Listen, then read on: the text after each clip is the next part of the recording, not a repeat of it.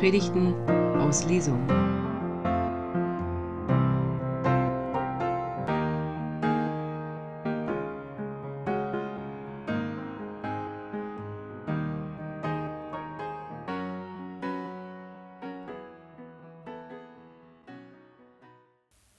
Gott, schenke uns ein Wort für unser Herz und ein Herz für dein Wort. Amen.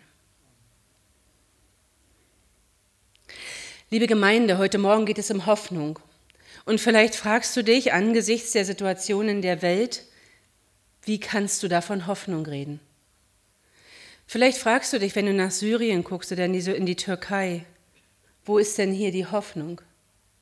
25.000 Tote gestern Abend. Ich habe heute Morgen nicht gewagt zu gucken. 28?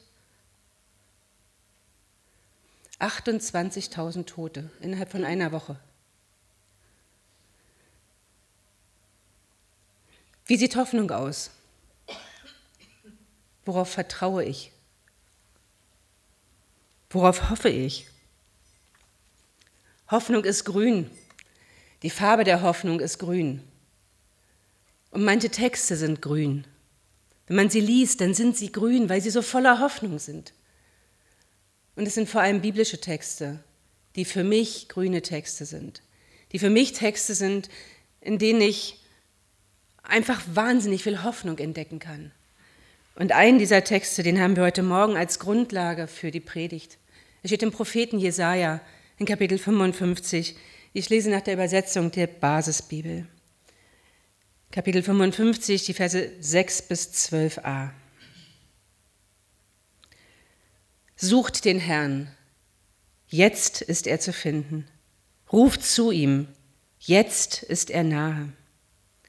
Der Frevler soll seinen Lebensweg ändern. Wer Böses im Sinn hat, soll seine Pläne ändern und zum Herrn, unserem Gott, zurückkehren. Der wird Erbarmen mit ihm haben und ihm reichlich Vergebung schenken. So lautet der Ausspruch des Herrn. Meine Pläne sind anders als eure Pläne und meine Wege anders als eure Wege. Wie weit entfernt ist doch der Himmel von der Erde, so fern sind meine Wege von euren Wegen und meine Pläne von euren Plänen. Regen oder Schnee fällt vom Himmel und kehrt nicht dahin zurück, ohne die Erde zu befeuchten. So lässt er die Pflanzen keimen und wachsen. Er versorgt den Sämann mit Samen und die Menschen mit Brot. So ist es auch mit dem Wort, das von mir ausgeht. Es kehrt nicht wirkungslos zu mir zurück, sondern bewirkt, was ich will. Was ich ihm aufgetragen habe, gelingt ihm. Voll Freude werdet ihr aus Babylon fortziehen und wohlbehalten nach Hause gebracht werden. Amen. Der Prophet Jesaja wird klassischerweise in drei Teile unterteilt. Jesaja 1, Jesaja 2 und Jesaja 3. Und wir haben es hier mit dem zweiten Buch Jesaja zu tun. Und dieser Prophet, dieser, dieser Teil gilt als das evangelistische Buch. Evangelium pur verkündigt das zweite Buch, das von Kapitel 40 an losgeht. Und so beginnt auch der Text, mit dem wir es heute Morgen zu tun haben, würde man ihn vom Anfang des Kapitels an lesen mit Tröstet, tröstet mein Volk. Vom Anfang des Buches an. Tröstet, tröstet mein Volk. Steht in Jesaja 40. Trost. Trost ist immer nur dann sinnvoll, wenn es irgendwie bezogen ist auf etwas und keine Vertröstung ist. Und Gott ist groß darin, uns wirklich konkret zu trösten. Und zwar, und das ist besonders schon im Ersten Testament, spricht Gott immer einzelne Menschen an, spricht dich persönlich an. Du als Individuum bist gemeint, wenn es darum geht, dass Gott dich trösten will. Ja, dann auch ein ganzes Volk, aber erstmal dich einzelnen Menschen. Tröstet, tröstet mein Volk. Das ganze zweite Jesaja-Buch handelt von Hoffnung und Trost. Gucken wir ein bisschen in unseren Text rein. Da steht, sucht den Herrn, jetzt, jetzt ist er zu finden. Oder wie Luther übersetzt, sucht den Herrn, solange er zu finden ist. Und dieses solange könnte ein bisschen die Fantasie auslösen, die Zeit ist knapp, sieh zu, dass du dich ranhältst und den Herrn suchst und vielleicht auch findest. Aber man muss ein bisschen Hebräisch können, um Bescheid zu wissen, dass dieses so lange wirklich schon eine Deutung ist. Im Hebräischen steht an dieser Stelle eine Präposition, ein B. Und es kann alles heißen. Und das ist das Besondere an diesem Wort. Das Wort Gottes ist unfassbar lebendig und spricht immer in deine Zeit rein, immer in deine persönliche Situation. Und deswegen musst du deuten, was heißt dieses B, das Luther mit solange und die Basisbibel mit jetzt übersetzt.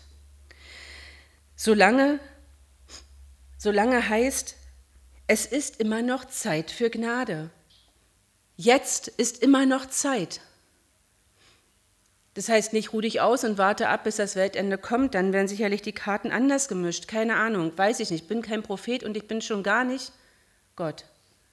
Ich bin nur eine Predigerin, die das Wort Gottes liebt und unter die Menschen bringen möchte.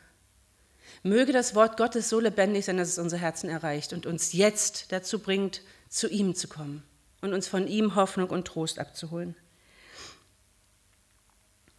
Dass wir uns nicht falsch verstehen von diesem Gott, der voller Erbarmen ist, der so lange, bis alles zu Ende geht, voller Erbarmen ist, von diesem Gott spricht die Bibel. Dieser Gott ist ein Gott, der zu den Leuten redet, damit die Leute sich zu ihm umkehren, damit die Leute anfangen, mit ihm zu reden und zu leben. Dieser Gott spricht mit mir, damit ich nicht aufhöre, nach ihm zu suchen. Dieser Gott spricht mit dir, weil er Gemeinschaft mit dir haben möchte. Nicht, weil er sagt, boah, ich habe da mal ein paar Regeln für dich, sondern weil er mit dir Gemeinschaft sucht. Er liebt es, Gemeinschaft zu haben. Schon gleich zu Beginn, gleich zu Beginn der Heiligen Schrift steht, dass Gott den Menschen schuf als Gegenüber. Warum wohl? Weil Gott einfach Lust an Gemeinschaft hat. Und deswegen hat er uns Menschen als Gemeinschaftswesen geschaffen, immer auf der Suche danach, dass wir mit ihm Gemeinschaft haben dass wir uns von ihm finden lassen. Und dieser Gott, der die ganze Zeit zu uns spricht, der die ganze Zeit unsere Nähe sucht, dieser Gott ist barmherzig. Das ist sein Antrieb, Barmherzigkeit, Liebe. Barmherzigkeit ist ein Ausdruck von Liebe, am letzten Sonntag haben wir darüber gesprochen, dass im Propheten Amos sehr deutlich steht, ich will keine Opfer von euch. Ich will keine Sachen, die ihr mir irgendwie vorhalten könnt, damit ihr abrechnen könnt. Ich will eure Barmherzigkeit. Und hier im Propheten Jesaja wird es nochmal deutlich. Gott, der selber der Barmherzige ist, der sich finden lässt, und zwar die ganze Zeit finden lässt, der will von uns Barmherzigkeit. Dieser Gott hilft zum Leben. Meine Gedanken sind nicht eure Gedanken, meine Pläne sind nicht eure Pläne, spricht der Herr. Und ich weiß nicht, wie es dir damit geht. Ich habe am, am, Anfang sehr auf dem Vers rumgekaut und wir haben auch in der Bibelstunde darüber eine ganze Weile gesprochen. Was meint das? Was ist das mit den, ist Gott dann am Ende doch verborgen und dunkel? Wenn man auf den Anfang des Jesaja-Buches schaut, aufs Kapitel 40, dann steht da, wie, wie gesagt, tröstet, tröstet mein Volk. Und dann, warum sprichst du denn Jakob und du Israel sagst, mein Weg ist dem Herrn verborgen und mein Recht geht an meinem Gott vorüber? Weißt du nicht, hast du nicht gehört, der Herr, der ewige Gott, der die Enden der Erde geschaffen hat, wird nicht müde noch matt. Sein Verstand ist unausforschlich. Er gibt dem Müden Kraft und Stärke genug dem Unvermögenden. Unsere Wege sind nicht Gottes Wege und Gottes Wege sind nicht unsere Wege. Manchmal treffen sie sich und manchmal bekommen wir eine Ahnung davon, was es heißt, Gottes Pläne zu sehen, was vielleicht Gott meinen könnte in Kapitel 55, wir haben jetzt schon eine Menge Kapitel hinter uns, die Trost und Hoffnung aussagen. In Kapitel 55 sagt Gott nochmal ganz klar, am Ende des Tages müsst ihr mir vertrauen. Am Ende des Tages wisst ihr nicht genau, wo es hingeht. Aber vertraut darauf, ich gebe euch Kraft. Ihr seid müde und trostlos, bei mir findet ihr Kraft und Trost. Ich kann nicht in die Welt hineinschauen und den Text nicht danach lesen. Ich kann nicht Nachrichten hören aus Syrien und aus der Türkei, aus der Ukraine, Iran und Afghanistan. Und das sind ja nur wenige Flecken der Erde. Von einem großen Teil der Erde können wir gar nicht sprechen, in dem unfassbar viel Elend passiert. Ich kann diesen Text nicht lesen, ohne diese ganzen Orte zu sehen und so sehr darauf zu hoffen, dass Gott den Müden Kraft gibt und dass er die tröstet, die trostlos sind. Und sein Wort kehrt nicht leer zurück, das sagt uns dieser Text auch. Das, was Gott ausspricht, das ist nicht ohne Wirkung. Es hat immer Wirkung. Was bedeutet das denn, dass Gottes Wort nicht leer zurückkehrt? Ich habe zu Beginn gesagt, dass Gott dich ganz persönlich anspricht. Ja, dann auch dich als Teil eines Volkes. Aber erstmal spricht Gott mit dir. Und erstmal tröstet Gott dich und möchte mit dir im Kontakt sein und möchte dir Hoffnung schenken. Und du kannst dann Trost und Hoffnungsbote sein. Also ist das, was Gott in dir zusagt, deine Geschichte mit Gott. Und um zu wissen, was Gott dir zusagt, ist es hilfreich, die Bibel zu lesen. Gott spricht auch auf andere Weise zu uns und ich hoffe, er nutzt auch mich dazu, dass er zu euch sprechen kann. Aber am allerwahrscheinlichsten erfahrt ihr das, was Gott sagt, indem ihr die Bibel lest. Da steht alles drin. Da steht drin, dass Gott dem Müden Kraft gibt und dem, die trostlos sind, Trost. Und denen, die ohne Hoffnung, denen schenkt er neue Hoffnung. Wenn Gott redet, dann hat das eine Auswirkung, und zwar im besten, im guten Sinne, wirklich. Ich will nochmal an die Urgeschichte erinnern. In der Urgeschichte redet Gott und es wird. Es wird eine Erde voller Schönheit und Logik. Es ist logisch, unsere Welt ist logisch.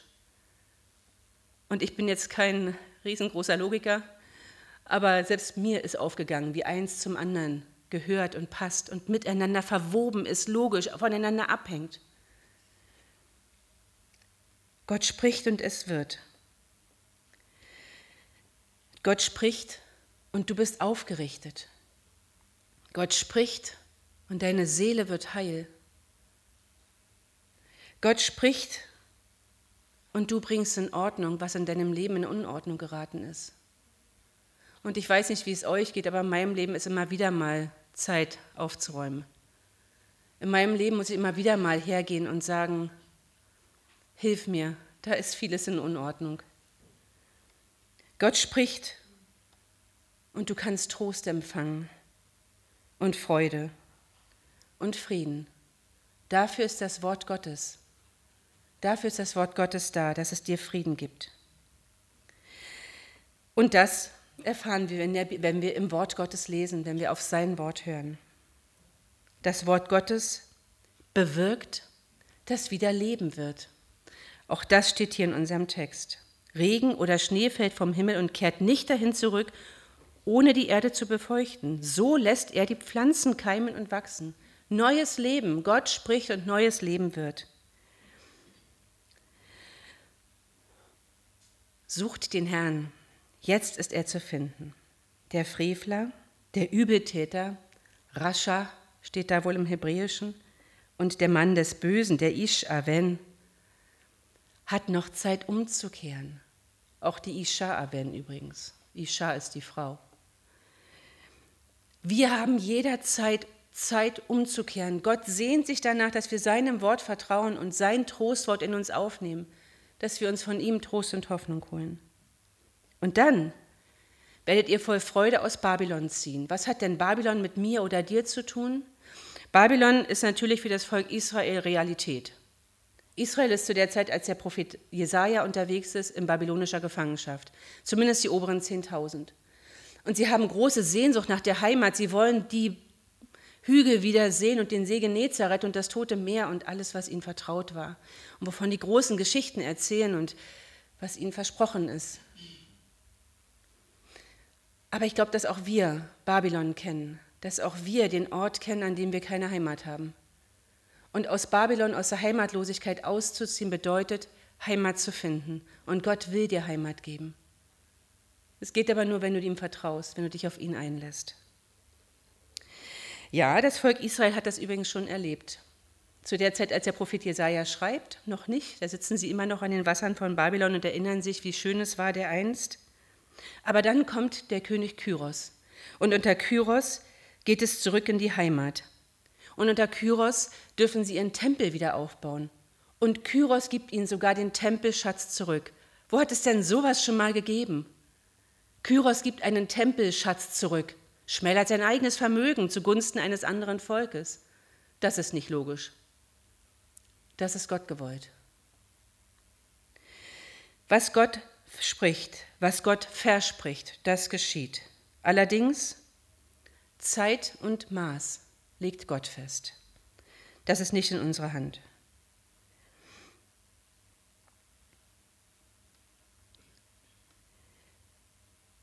Sprache, das habe ich in dieser Woche gelernt, Sprache ist die Hoffnung, gehört zu werden. Darum spricht Gott mit uns, weil er gehört werden möchte. Er will gehört werden, nicht weil er so gern gehört wird, sondern damit wir leben und diese Erde gestalten. Und ihr Lieben, Syrien, Irak, Iran, Afghanistan, die Türkei, auch Eritrea und so viele andere Orte dieser Welt sind in große Not geraten. Die Menschen dort sind in großer Not und auf der Flucht. Und wir hier leben wirklich gut.